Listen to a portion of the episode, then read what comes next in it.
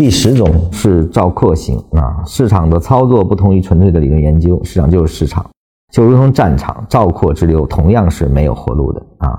那么赵括型跟偏执狂有一点差距啊。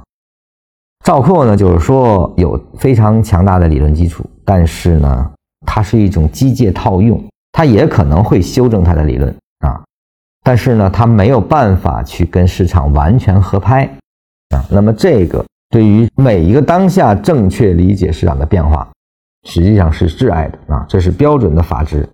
你所掌握的那些，可能就是障碍你真正理解市场的根本障碍。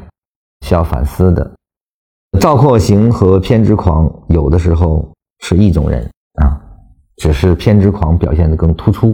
偏执狂是没有理论我也执着，而赵括型呢是有理论支撑下的制作啊。所以说两个的表达相近，这两种其实都离开了对市场的当下直观啊。如果你的理论是当下直观的逻辑啊，实际上。你的结论是市场直接给出的，这种情况下，你能够看清变化，并且可以应变的话，不可能表现出偏执啊。如果你是这样的理论，那是正的啊，那是没有问题的。